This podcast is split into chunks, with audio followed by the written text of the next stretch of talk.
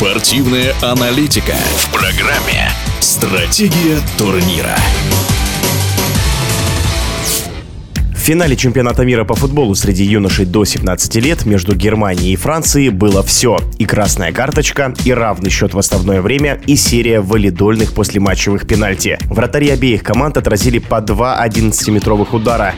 Однако в итоге более точными и хладнокровными оказались футболисты сборной Германии, которые впервые в своей истории выиграли юношеский мундиаль.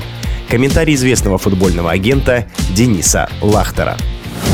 Мы посмотрели фактически повтор финала чемпионата Европы шестимесячной давности, который проходил в Венгрии. Опять Франция встретилась с Германией. Я думаю, что парни из Франции были полны желания отыграться, взять реванш. К сожалению, им этого не удалось. Очень интересное противостояние. Матч отчасти напомнил знаменитый полуфинал чемпионата мира 82 года в Испании. 3-3 по пенальти дальше пошли немцы, мы помним замечательную игру. И по накалу страстей, с учетом непростых взаимоотношений отношений между немцами и французами на протяжении полутора последних веков. Понятно, что помимо спорта здесь было очень много разных других подоплек. Хотелось бы отметить, что немцы, несмотря на юный возраст, уже обладают настолько высокой морозоустойчивостью. Триллер, который они пережили в полуфинале, где по пенальти обыграли Аргентину. И здесь, опять-таки, несмотря на то, что повели 2-0, французы сумели сравнять, доминировали концовки матча, были близки к тому, чтобы вырвать победу, но немцы выстояли выиграли. И после матча в пенальти заслуженно победили. Отчасти их спас Шмидт, вратарь Байерн Мюнхена. Где-то сыграла стойка ворот. Очень интересный матч. И я думаю, что, в принципе, многие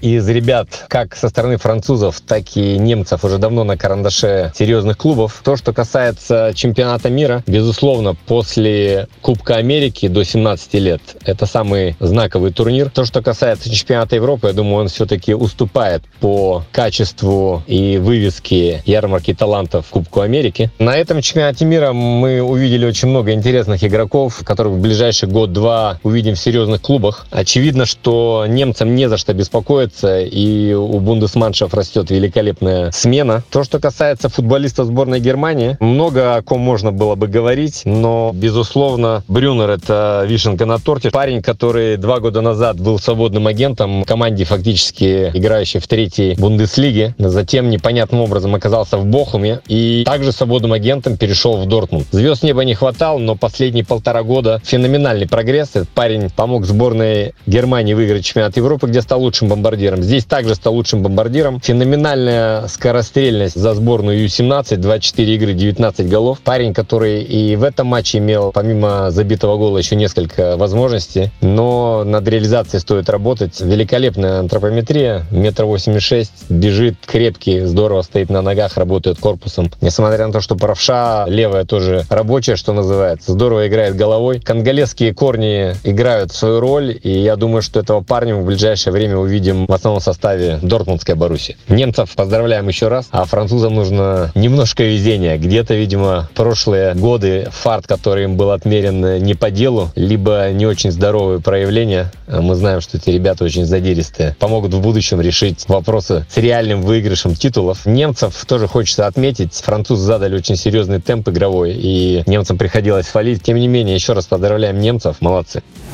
Уточним, что в финальном матче немцы играли с 69-й минуты в меньшинстве, однако дотерпели до окончания основного времени матча. Счет перед серией пенальти был 2-2. Что касается матча за третье место, то здесь сборная Мали, к удивлению многих, обыграла сборную Аргентины со счетом 3-0. Ну а в нашем эфире был футбольный агент Денис Лахтер. Стратегия турнира.